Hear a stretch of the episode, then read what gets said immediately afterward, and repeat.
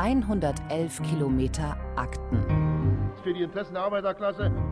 Der offizielle Podcast des Stasi-Unterlagenarchivs.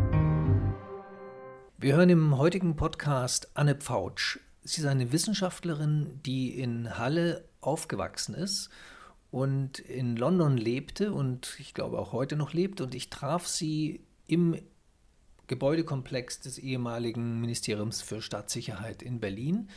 Und zwar im letzten Sommer, Sommer 2019. Und wir sprachen über das, was gerade an dem Tag passiert ist, nämlich sie hat ihren Rechercheantrag über ihren Großvater abgegeben in dieser Behörde.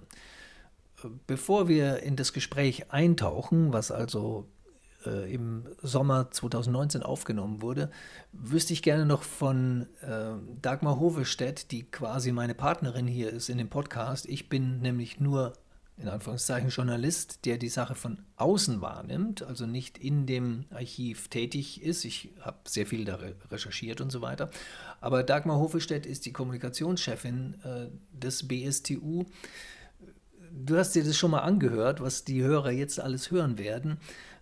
Gibt es irgendwelche Sachen aus deinen internen Kenntnissen, die du zurechtrücken müsstest? Ich fand es erstmal ganz super, dass wir in der zweiten Folge gleich eine Nutzerin des Archives ähm, befragen können, wozu sie das Archiv nutzt. Und dann in dieser Doppelkombination als junge Wissenschaftlerin, der in ihrer Doktorarbeit sitzt, aber auch als jemand, der sein Familienleben zu DDR-Zeiten erforschen will. Ähm, das hat mich letztendlich sehr gefreut. Das sind ja Menschen, die ihr normalerweise wenn ihr da arbeitet im Stasi-Unterlagenarchiv, nicht seht, die Antragsteller. Genau, also wir, wir begrüßen, ne? also in der Kommunikation, wenn man Pressearbeit macht und Online-Kommunikation, dann begrüßen wir natürlich nicht jeden Antragsteller mit Handschlag, sondern das ist eher mal eine Ausnahme, dass man jemanden trifft, der äh, bei uns einen Antrag stellt. Insofern ist es auch für mich immer eine tolle Einsicht, das mitzubekommen. Und ähm, ich habe es eigentlich auch ganz interessant gefunden, wie jemand, der ähm, von außen kommt und noch nie so einen Antrag auch auf persönliche Akteneinsicht gestellt hat, äh, das erlebt, ist ja was Besonderes. Sie kann nicht zu sich selber einen Antrag stellen, das, dazu ist sie zu spät geboren, aber sie hat ja einen Antrag gestellt zu ihrem verstorbenen Großvater und das ist tatsächlich möglich, dass man zur Aufklärung des Familienschicksals auch Anträge zu verstorbenen Verwandten bis zum zweiten Grad stellen kann und dennoch, und das hat sie ähm, durchaus als kompliziert erlebt, muss man genau nachweisen, da sind wir tatsächlich etwas bürokratisch, dass der Großvater auch wirklich der Großvater ist und dass der Großvater auch wirklich verstorben ist und äh, dass es keine anderen Verwandten gibt, die dazwischen liegen oder die dem widersprechen. Insofern geht es auch bei so etwas darum, Familienaufklärung, die Privatsphäre, die Daten auch des verstorbenen Familienmitglieds insofern zu wahren, als dass wir genau prüfen, ob das alles stimmt und ob es auch einen wirklichen äh, Schicksalsaufklärungsansatz gibt, wer nur, ich sage mal, flapsig formuliert, wer nur Erbstreitigkeiten klären will, kann das nicht über Stasi-Akten tun. Mhm. Und äh, die lange Wartezeit, die sie äh, erwähnen wird, stimmt die so? Ist das üblich? Tatsächlich ist es so, dass wir ja immer noch ähm, überraschend viel, also gedacht aus der Perspektive des Anfangs der frühen 90er Jahre, immer noch sehr viele Anträge bekommen auf diese private, persönliche Akteneinsicht zwischen 4.000 und 5.000 im Monat zurzeit, sodass die Warteschlange mittlerweile immer noch bei 30.000 Menschen liegt, die vor einem dran sind. Das heißt, wenn man tatsächlich Unterlagen zu einer Person findet, dann zieht sich das schon ein bisschen hin, bis man dran ist. Und wenn wir dann recherchieren müssen im Archiv, kann dann schon mal so anderthalb Jahre vergehen. Sie sagt zwei Jahre, das ist aber nicht garantiert, weil wir natürlich zwischenzeitlich den, die Warteschlange verkürzen und daran arbeiten, das abzubauen. Aber tatsächlich ist es mindestens ein Jahr, äh, dass man zurzeit warten muss, meistens anderthalb. Und in komplexen Fällen mit viel Unterlagen kann es bis zu zwei Jahren auch dauern. Und es gibt die immer im Raum stehende Klage, es wird immer mehr geschwärzt. Also es wurde viel weniger geschwärzt vor 20 Jahren als heute in Dokumenten, die man sehen möchte. Also das ist ein Name nicht mehr sichtbar, der vor 10, 20, 25 Jahren noch sichtbar gewesen wäre.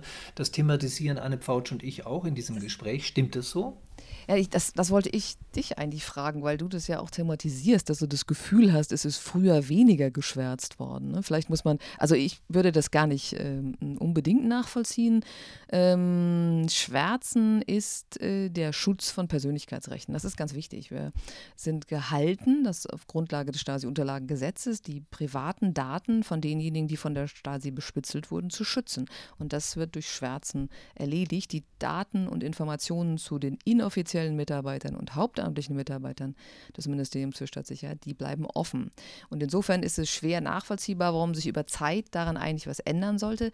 Im Gegenteil, je länger jemand verstorben ist beispielsweise, desto mehr greifen dann diese Archivgesetze, dass man bis zu 30 Jahre nach dem Tod die Persönlichkeitsrechte wahren sollte. Und danach ist es eigentlich einfacher, ähm, alle Daten zugänglich zu machen. Insofern interessiert mich dein Eindruck, warum du denkst, dass es, ähm, dass es Schwärzen stärker wird weil ich mit immer wieder Menschen geredet habe, die solche Anträge stellten, unter anderem direkt nach der Wende, als äh, BSDU frisch gegründet war. Und äh, konkret jetzt eine sehr veritable Wikipedia-Autorin, die sagte, sie hat über ihre Familie schauerliche Dinge gelesen und als sie dann äh, jetzt vor ein paar Jahren wieder einen Antrag stellte, um das nochmal näher nachzulesen, waren viele, viele von diesen Details, die sie damals lesen konnte, geschwärzt und diesen Eindruck äh, habe ich jetzt sehr direkt von ihr bekommen. Also mhm. sie hat gesagt, garantiert war es so und sie ist Wissenschaftlerin, ihr glaube ich auch. Äh, aber es kann natürlich bei anderen ganz anders sein. Aber ich hatte auch einen Eindruck bei Anne Pfautsch in dem Gespräch, dass es so ein bisschen in diese Richtung geht. Aber ich weiß ja, es hängt ja, und da haben wir einen Podcast ja schon vorbereitet, äh, mit einem Dokumentar und Archivar äh, bei euch, wo es genau darum geht, dass man also dass es oft von den Personen, den Betreuern abhängt, mhm. wie die mit, den, mit, der, mit dem Datenschutz umgehen, wenn ein Antragsteller Akten sehen möchte. Das würde ich auch so sagen, ne, dass, dass äh, die, die Beurteilung davon, was eine identifizierbare Information zu einem Menschen ist, der von der Stasi ohne sein Einverständnis dokumentiert worden ist, äh, die hat eine gewisse, mh, hm, klar, es ist keine exakte Mathematik. Ne, das hat ein bisschen was damit zu tun, wo jemand sagt, äh, das Auto vor der Tür ähm, mit der Farbe Rot und der Marke so und so, das ist zu identifizierbar oder nicht. Das, da gibt es immer eine, eine Grauzone, sodass es unterschiedlich wird.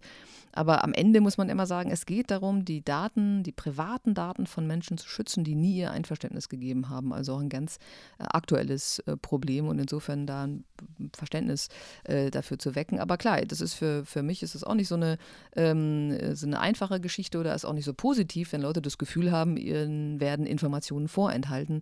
Aber das ist eben vor dem Hintergrund, der, der Privatsphäre zu betrachten. Also insofern vielleicht hoffentlich auch mit ein bisschen Verständnis. Ich glaube auch nicht, dass es nur eine Unterstellung ist, äh, dass da jemand Böses will, sondern es ist einfach, äh, man hat einen Eindruck von außen, es wird mehr Vorsicht walten lassen. Ja, ich ähm, äh, das würde ich auch so sagen. Ne? Man muss einfach nur verstehen, worum es dabei geht. Und trotzdem kann es für bestimmte Personen absurd wirken oder dass man eben auch da ähm, einen Unwillen, Unwillen entwickelt, weil man glaubt, man, es wird einem etwas vorenthalten. Also das verstehe ich auch. Ich glaube, jetzt haben wir sehr viel darüber geredet, über das, was jetzt kommt. Und da wünschen wir natürlich gute Unterhaltung und einen hohen Informationswert. Genau.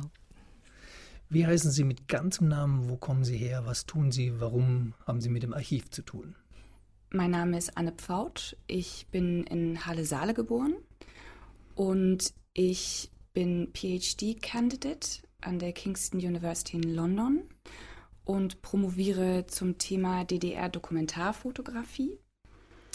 Habe mich aus Forschungsgründen an das BSTU gewandt, weil Harald Hauswald, ein Fotograf der Ostkreuz-Agentur, über die ich schreibe, ähm, eine Akte hat, die er auch veröffentlicht hat und mit der wollte ich mich auseinandersetzen und habe mich aber auch an das Stasi-Unterlagenarchiv aus privaten Gründen gewendet, weil ich gerne mehr über meine Familiengeschichte in Erfahrung bringen wollte. Sprechen wir gleich noch drüber. Mhm.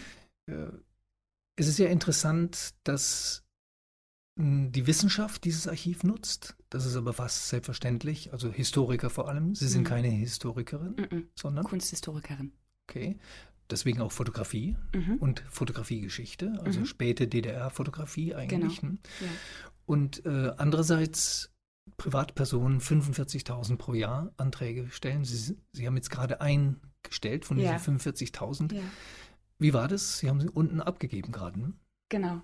Das war irgendwie kompliziert, aber ich glaube, das lag sowohl an meiner Naivität, dass ich nicht genau wusste, wie man das stellen, stellen soll und was man da noch irgendwie für Unterlagen benötigt und Dokumente.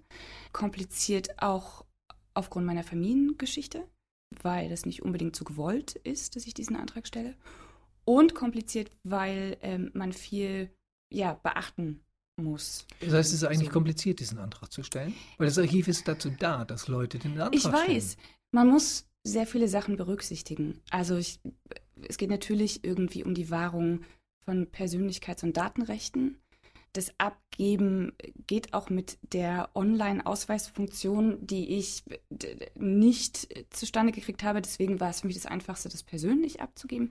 Und es Sie gibt- wohnen eh in Berlin. Genau, ich wohne eh in Berlin, aber man kann das ja auch an allen Außenstellen abgeben.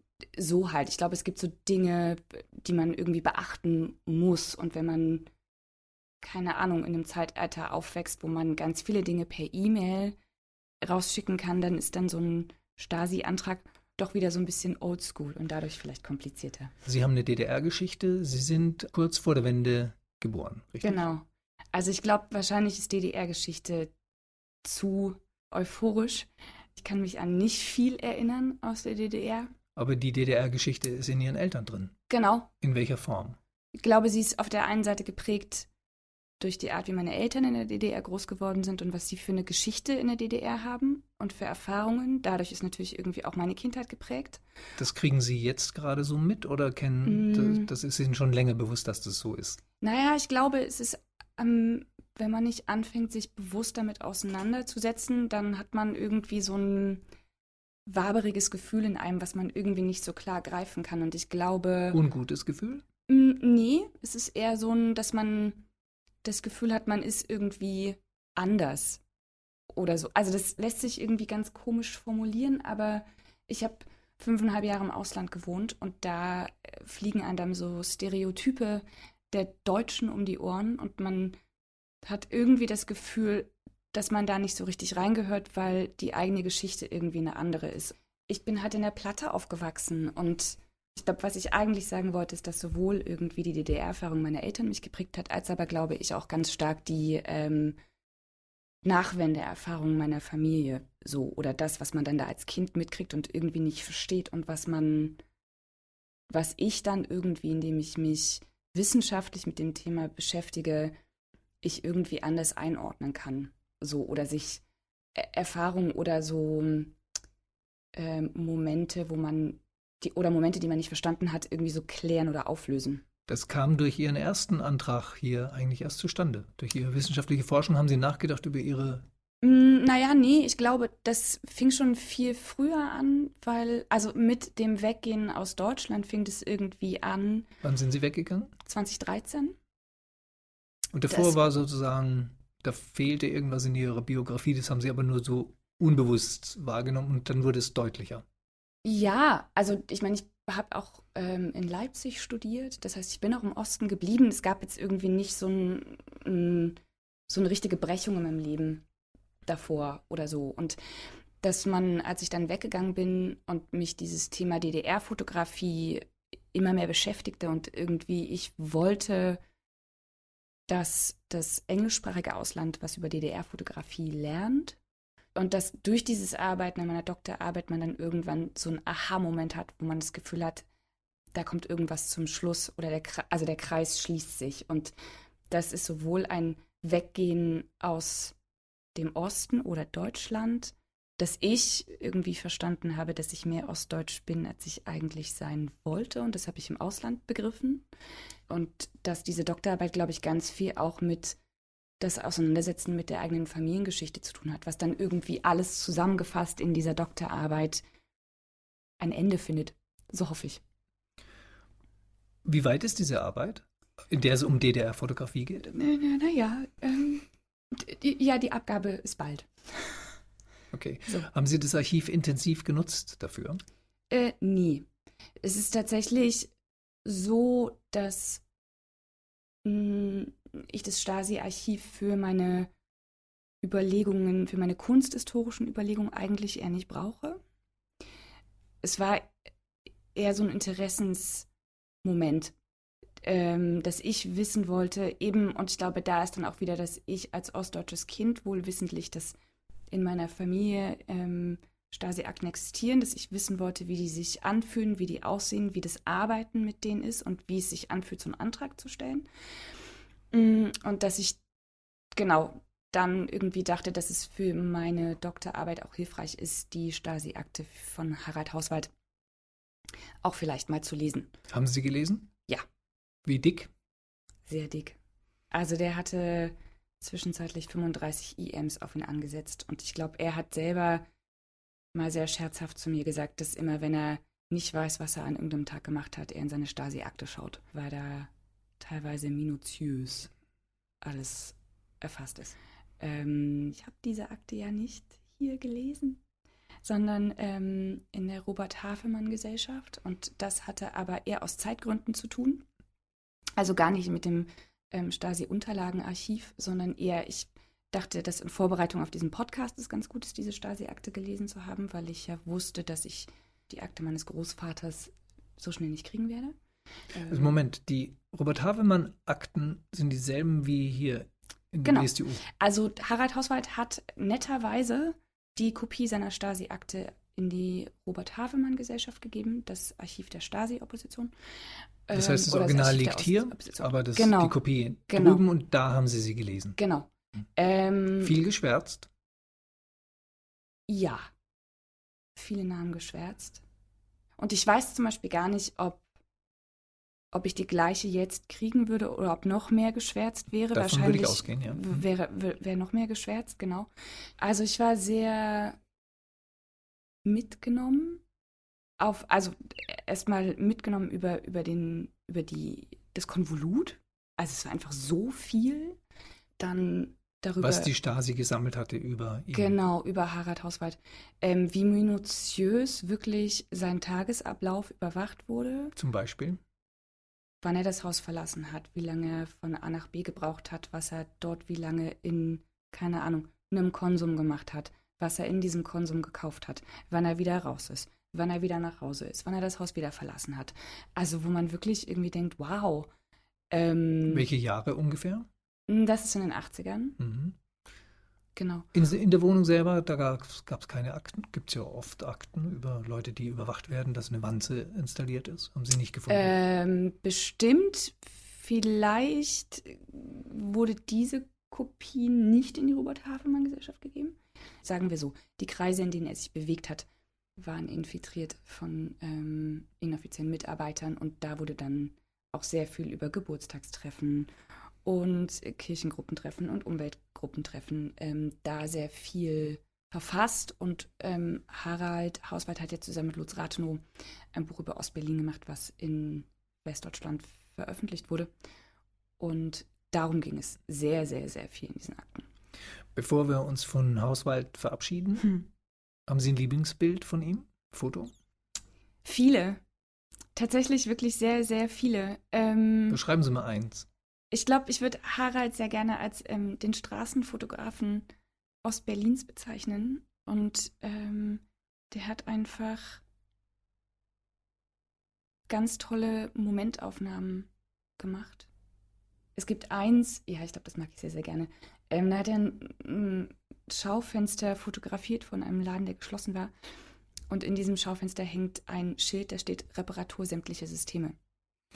Also, ne, es sind irgendwie so eine Fotos, wo wirklich immer so eine Doppeldeutigkeit drin ist, die irgendwie immer eine Spitze gegen ähm, das Regime darstellt und ähm, eine Verbrüderung auf eine Art mit ähm, seinen Mitmenschen. Das heißt, Sie haben durch die Wissenschaft, wissenschaftliche Forschung Mhm.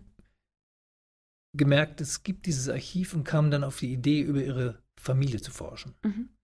Warum forscht man über eine Familie? Warum gab es da Verdacht, dass Akten hier sein können? Woher wussten Sie das? Ich wusste das, weil meine Oma das, also das, das war irgendwie klar, es war irgendwie, wurde auch immer gesagt, dass gewusst wurde, wurde in der Familie, wer bespitzelt hat. Wer aus der Familie bespitzelt genau, hat. Genau, wer aus der Familie die Familie bespitzelt hat. Und ähm, dass mein Opa eine Akte hat, die meine Großeltern 1990, glaube ich, gelesen haben. Eine Akte als Täter oder als Opfer? Als Opfer. Das sage ich jetzt hier, das ist das, was ähm, erzählt wurde in der Familie. Sie haben es ja noch ähm, nicht gesehen. Genau, selber. ich habe es noch nicht Aber gelesen. er hat es schon gesehen damals. Genau. Das heißt, er wusste damals schon, er war bespitzelt worden und es wird genau. so eine Akte geben. Die hat er wahrscheinlich sehr wenig geschwärzt gelesen. das hoffe ich. Hat er darüber geredet? Nicht mit mir auf alle Fälle. Ähm, ich war aber auch viel zu klein. Und ja, weiß gar nicht genau. In meiner Familie wird nicht so viel geredet. Ich glaube, das ist eher so ein. Das ist irgendwie vielleicht so ein DDR-Phänomen. Oder, oder ich glaube, es gibt es wahrscheinlich in vielen Familien, aber vermehrt in Familien aus dem Osten, dass nicht viel geredet wird. Und ähm, das ist in meiner Familie eben auch so. In der unmittelbaren Nachwendezeit. Generell. Nach wie vor. Also meine Großmutter hatte, glaube ich, sehr damit zu kämpfen. Und ich, ich, kann mir das auch gut vorstellen, wenn man 40 Jahre lang weiß, dass man bespitzelt wird, dann ist, glaube ich, dieses, mh, mm, diese Selbstrestriktion, die man dann irgendwann verinnerlicht, ist, glaube ich, sehr schwer abzulegen. Und meiner Großmutter ist es nicht so gelungen. Dadurch wurde nicht gesprochen. Und diese ich sage das ganz gerne polemisch, Schweigediktatur wurde auch irgendwie an die Kinder weitergegeben und dann irgendwie auch an die Enkelkinder weitergegeben, die, ähm, glaube ich, sich jetzt beide irgendwie so aufbegehren, weil das irgendwie ähm, sehr schwer erträglich ist. Okay. Warum wurden Ihre Großeltern bespitzelt? Ich glaube, das weiß ich gar nicht so genau. Ne? Also das sind ja auch Dinge, die ich irgendwie versuche rauszufinden, wenn ich diese Akte lese. Also meine Oma hatte sehr viel Westverwandtschaft. Ich glaube, das würde ich sagen, ist wahrscheinlich ein, ein Punkt. Mit der sie korrespondiert hat zum Beispiel? Ja, ihre Mutter und ihre drei Brüder haben im Westen gewohnt. Wo? In der Nähe von Stuttgart. Genau, da gab es Austausch, da gab es ähm, Westpakete, die berühmten, es gab Besuche.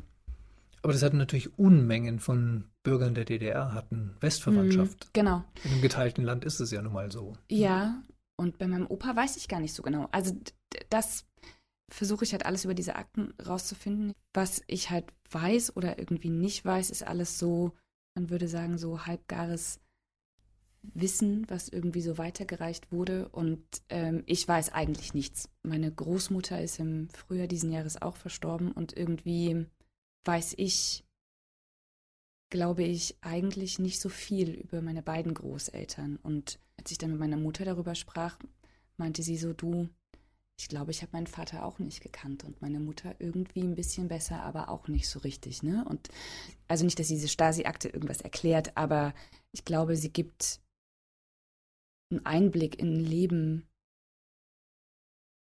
was ja vorbei ist, aber dennoch irgendwie zur Biografie dazugehört. Also wenn die Oma Westverwandtschaft hatte und das mhm. der Grund der Bespitzelung war, dann müssten sie über sie einen Antrag stellen, ja. nicht über den Opa. Ich, ja, das kann ja auch immer noch passieren. Ähm, es wurde nur, das, was ich weiß, und ich glaube, deswegen ist diese Stasi-Akte meines Opas irgendwie so zentral, ist, dass meine Großeltern diese Akte 1990 gelesen haben. Ich glaube, mein Großvater war darüber sehr schockiert über das, was da drin stand, weil es Verleumdung waren die, oder so wurde mir das wiedergegeben, ähm, von der Stasi dort fabriziert wurden.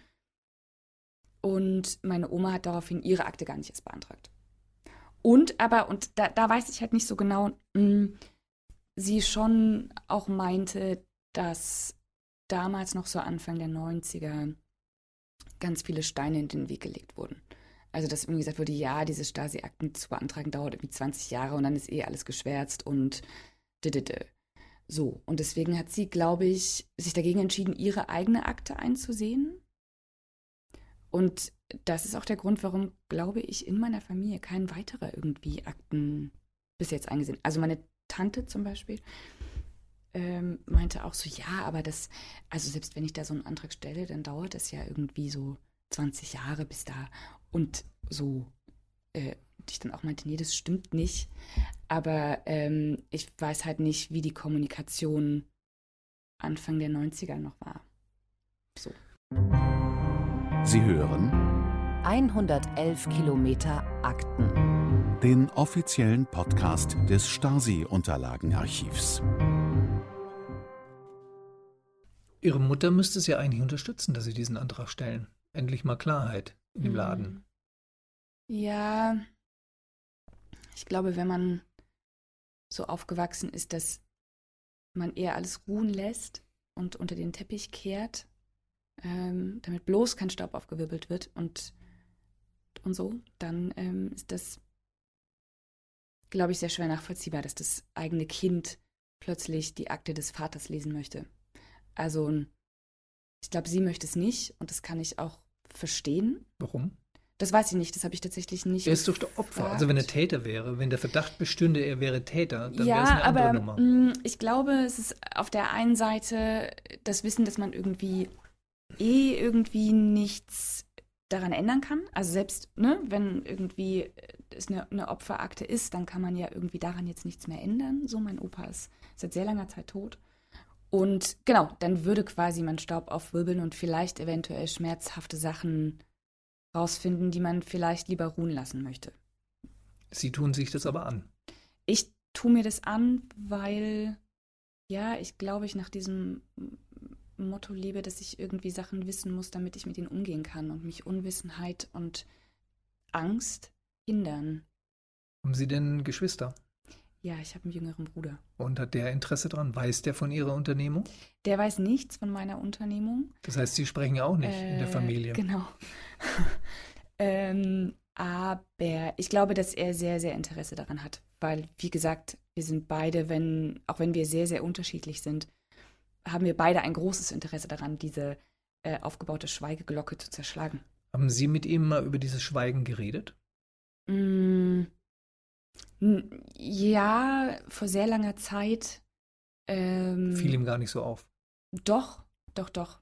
Und das ist was, was wir auch beide immer irgendwie kritisiert haben, weil ähm, dieses Nicht-Reden ist sehr schwierig, wenn man irgendwie als Kind äh, über, also ne, Sachen nicht versteht und darüber reden möchte und man dann immer nur hört, darüber redet man nicht oder das fragt man nicht oder das geht dich nichts an. Das sind so Sachen, die man, glaube ich, als Kind schwer versteht und Beispiel?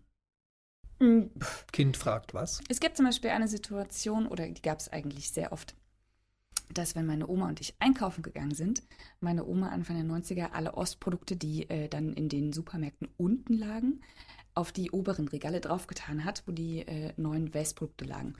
Das habe ich natürlich als Kind nicht verstanden, weil wenn man irgendwie nur drei Sachen einkaufen sollte und dann dauerte das Ganze zwei Stunden.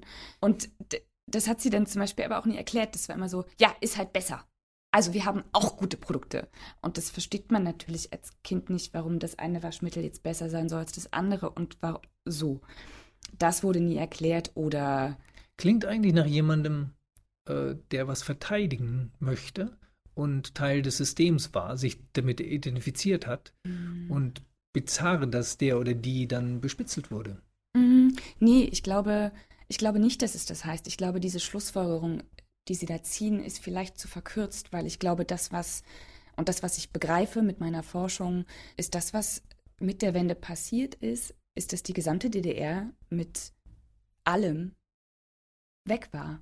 Also es wurde nicht gewollt, dass da eine Erinnerung oder etwas Gutes oder irgendwas zurückbleibt. Und ich glaube, dass das sehr sch- schwer sein muss. Also ich stelle mir das vor, dass das unfassbar schwer sein muss, wenn man 40 Jahre lang in einem Land gewohnt hat und plötzlich ist alles, was man erlernt hat, alle Regeln, Normen, Kultur, alles ist plötzlich weg. Und man darf dieses erlernte Wertesystem auch nicht mehr anwenden für irgendwas. Ich glaube, das ist eher vielleicht auch ein Grund, warum man oder womit man keine Ahnung, vielleicht Ostalgie erklären möchte. Oder also so habe ich mir dann zumindest immer meine Oma vorgestellt, weil positiv wurde über die DDR bei uns überhaupt gar nicht geredet. Auch von der Oma nicht, die das, Never. die, die Lebensmittel Mhm. umgeräumt hat. Nee, Das nee, ist irgendwie nee. bizarr, oder? Das ist total bizarr. Deswegen glaube ich, dass es eher wirklich so ein kulturelles Norm- und Wertesystem wäre, was sie da irgendwie versucht hat zu verteidigen. Ne, dass der Rotkäppchen-Sekt vielleicht nicht unbedingt der bessere Sekt ist, aber der schmeckt auch und den kann man auch weiter trinken. So. Mhm. Sie haben vorhin gesagt, in der Familie gab es auch Täter. Mhm. Wer? Ich glaube, oh Gott, das darf ich gar nicht. Äh, der Cousin. Von irgendwem in der Familie. Sie müssen das nicht spezifizieren, ja, aber ein Cousin. Der Cousin, Mhm. genau. Das wissen Sie oder das denken Sie? Ich weiß gar nichts. Ich spekuliere. Das, Das- wird zumindest immer erzählt. Und das wird in der Akte stehen. Denn der hat So natürlich. sehr es nicht geschwärzt ist, hoffe ich, dass es drin steht, ja. Genau. Aber ich, wie gesagt, also war zu jung, um das irgendwie zu verstehen. Gut, aber äh, woher wissen Sie davon, dass es der sein könnte? Das wurde immer erzählt. am- Also wurde doch was erzählt. ja, natürlich. Also, na, na klar wurde Wie hat man den genannt? Erzählt. Also wie, wie wurde der bezeichnet? Als Spitzel oder als der ist ein IM oder dem können wir nicht trauen oder wie war das? Mm. Er wurde mal beim Nachnamen genannt, tatsächlich. Das ist, glaube ich, schon sehr Verdächtig. bezeichnend. Und eigentlich wurde immer aber gar nicht über ihn geredet. Es äh, wurde immer abgewogen und gesagt, ach, der. So. Und ich glaube, ich habe irgendwann mal gefragt, was mit dem sei. Und dann wurde nur gesagt, ja, der. Ne? Braucht man sich ja nicht wundern. So. Und dann kam, Sehr gab es noch, genau, gab es noch irgendwie zwei Sätze dazu und dann ähm, war das so ein Friss oder stirb. Und Das war jetzt ein Ja. Satz von Ihrer Oma? das war ein Opa, Satz oder? von meiner Oma. Hm. Ja. Und Ihre Mutter? Wie hat die, wie redet die darüber? Gar nicht. Ähm, naja, weil ich glaube, dass diese Bespitzelungen, die stattgefunden haben in meiner Familie, nicht die Kinder betraf, sondern die Eltern. Also Ihre Mutter. Also nie meine Großmutter, Die Großmutter, und mhm. nicht meine Mutter und ihre Geschwister. Mm, Und ich glaube, meine Tante, weil sie halt sehr viel älter ist als meine Mutter, die hat dazu noch eine Meinung, nämlich genau die gleiche, so abwinken und ja, darüber redet man nicht. Aber ich, ja, ich habe meine Mutter darüber nie, nie reden hören. Ja. Wenn Sie diese Akten in zwei Jahren ungefähr dann Ja. lesen können, was erwarten Sie sich davon? Mm, Oder haben Sie Angst davor dann, wenn der Tag kommt? Jetzt können Sie Hm. hier in die Karl-Liebknecht-Straße gehen und sie lesen. Ah, nicht hier? Ich dachte hier. Nee. Nee, in der Kalibnerstraße. Ähm, ah, das stimmt gar nicht. Ich werde sie nicht hier lesen, ich werde sie in Halle lesen. Ich in dachte, das ist, Mhm. genau, ich dachte, das ist irgendwie passend, weil ich aus Halle komme und da die Akten auch sein Mhm. werden. Auch weil ich meiner Mutter die Chance geben wollte, für den Fall, dass sie in zwei Jahren ihre Meinung geändert haben sollte, sie gerne mitkommen darf. Darf sie das? Ist das möglich, jemanden mitzunehmen? Ich weiß ich nicht, aber ich Glaube hoffe. Ah, aber ich dachte vielleicht als Tochter. Nee. Nee, nee, alles klar, gut, dann äh, also ich nicht. glaube nicht. Mhm. Okay. Ähm, ich dachte nur, weil meine Großeltern die Akte meines Opas zusammengelesen haben, dass es möglich Das waren noch andere Zeiten, Okay. 1990. Ich Okay. kann das jetzt nicht definitiv sagen, aber das Ja, ist ja, meine alles Erfahrung, klar. mein Personalausweis. Ich lese diese Akte Okay. und niemand anderes. Okay. Tja, warum liest man sowas? Ein, ein, das Hoffen darauf, dass man Antworten auf Fragen findet? Das ist wahrscheinlich illusorisch. Das glaube ich Ähm. nicht, weil da steht ja wahrscheinlich sehr viel drin. Wenn Hm. Ihr Opa schon schockiert war über die Akte, Ja.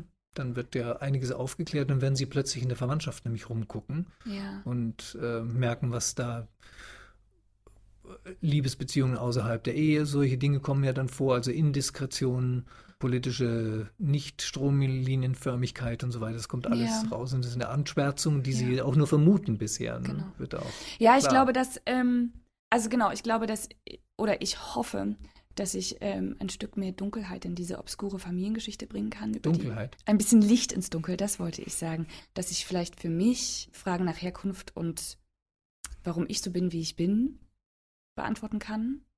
Ich äh, im wirklich aller, allerbesten Falle hoffe ich, dass das, was ich da lese, mir die Möglichkeit gibt, mit meiner Familie in einen Dialog zu treten. Ich glaube, das ist wahrscheinlich eher illusorisch.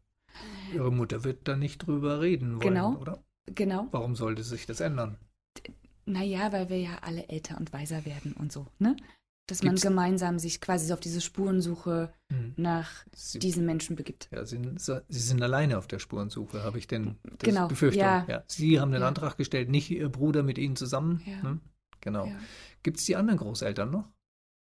Äh, mein Großvater väterlicherseits gibt es noch, ja. Was sagt der zu der ganzen Lage?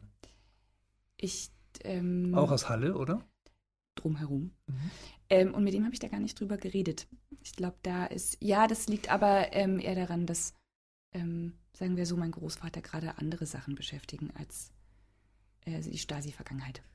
Abschließend, mhm. die wissenschaftliche Arbeit hat Sie darauf gebracht, dass es dieses Archiv gibt und Sie haben jetzt heute ja. ein, wie nennt sich das eigentlich? Wie heißt dieser Antrag? Auf private, wie heißt denn der? Antrag auf äh, Einsicht der Stasi-Unterlagen.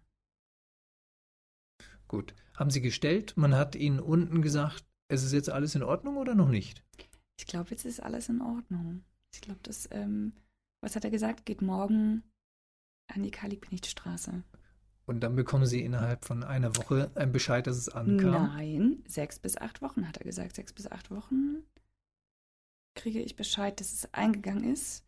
Dann dauert es normalerweise zwei Jahre, bis man Einsicht der Akten bekommt. Das Antragstellen ist nicht trivial, aber es wird unterstützt, man genau. sollte es tun. Genau. Ich glaube, deswegen ist es irgendwie auch so wichtig, dass man das Gefühl hat, als dann irgendwie gerade noch so dritte Generation Ost, ist diese Möglichkeit, so eine Akte zu lesen und was zu lernen über die eigene Familie einfach wahnsinnig wichtig. Und ich hoffe, dass das BSTU jetzt entscheidet, dass ich ähm, diese Akten lesen darf. Vielen Dank, Anne Pfautsch. Vielen Dank, danke. Und nun gehen wir zu Elke Steinbach. Sie wird uns einen O-Ton aus dem Stasi-Unterlagenarchiv präsentieren. Mein Name ist Elke Steinbach und ich kümmere mich als Dokumentarin um die Audiohinterlassenschaft des Ministeriums für Staatssicherheit der DDR. Heute hören wir einen Ausschnitt aus einer Rede von Erich Mielke, seit 1957 Minister für Staatssicherheit, die er vor einem ausgewählten Kreis von Soldatengruppen und Zugführern hält. Vor den Soldatengruppen und Zugführern, also vor jungen Männern, äußert er sich über die Anforderungen oder Kriterien der Partnerwahl. Wir hören einen ungefähr zweieinhalbminütigen Ausschnitt aus diesem Tonband. Es liegt im Interesse des Einzelnen und der Sicherheit unseres Organs, dass alle angewiesenen Maßnahmen bezüglich der Kontakte und des Eingehens von Beziehungen bis hin zur Partnerwahl, kommen wieder zurück auf diese Frage, Genossen, gewissenhaft durchgeführt werden.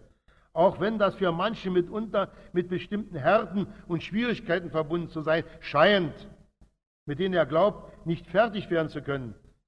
Die Mehrzahl von euch ist in dem Alter, in dem sich ein junger Mann normalerweise die Frau fürs Leben sucht.